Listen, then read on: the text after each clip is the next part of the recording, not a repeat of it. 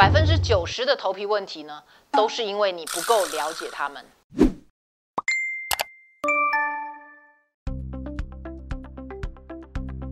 我们可以讲说，第一阶段的老化呢，就是对外界环境任何风吹草动都会觉得有点头皮就会变得有点脆弱，所以你就觉得头皮特别敏感。第二阶段呢，就是油脂不平衡，容易落发。最高等级的老化呢，就是秃发。如果你没有秃发的问题，肯定会面临的问题就是白发。那当然，你不能等到它很白很白的时候，你才有作为。像我们黄种人一般在四十岁开始长白发的时候，你就要开始去。防止你之后白发会越来越多啊，提前用一些产品去养护它，实际上会让你的头发变黑或慢慢变黑的这些里面呢都含有染料，所以它可以让你洗头的时候呢，慢慢把颜料染料涂在 coating 在你的头发上面。洗发精它的功能就是清洁头皮为主。如果你要真正、真正从你的毛囊里面长出黑发呢，绝对很难靠洗发精来帮助的。所以你一定还是要靠头皮相关的一些滋养液，达到滋养你毛囊的功能。染发剂里面呢，通常都会有两剂。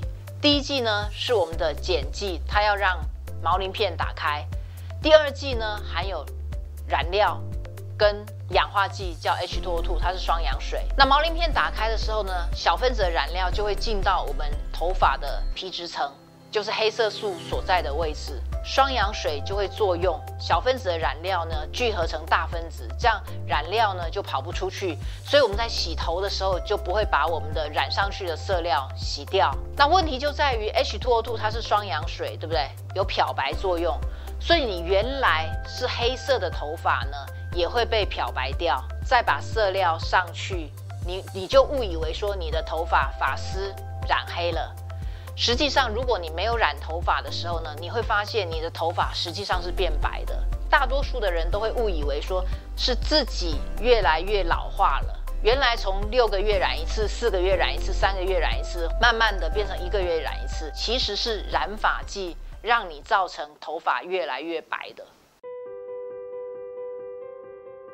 你在路上看到秃发的人呢，百分之九十呢都是属于遗传性秃发。很多人真的会觉得说啊，听天由命或自暴自弃，觉得没救了。其实你不能放弃，因为同样有那个呃遗传性落发基因的人，有些人呢他是两年就秃光，有些人是三十二十年之后才秃光。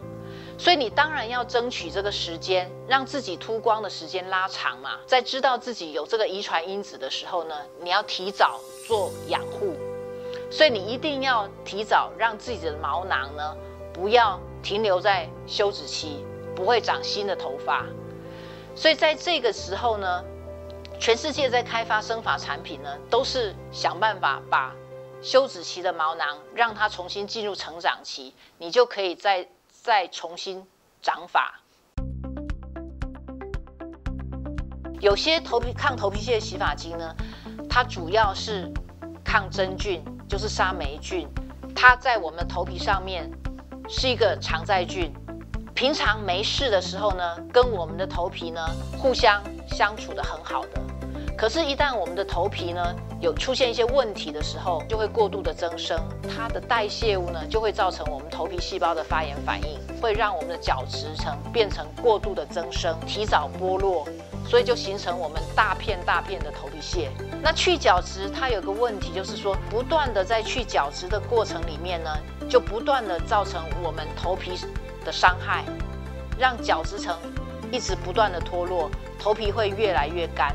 所以所有的抗屑洗发精都是治标不治本。我们在目前在做一些研究，就是希望可以用治本的方式，怎么样去调理你的头皮，让微生物呢可以好好的跟我们的头皮和平共处，这样子就可以达到我们头皮健康的状态，就不会有头皮屑。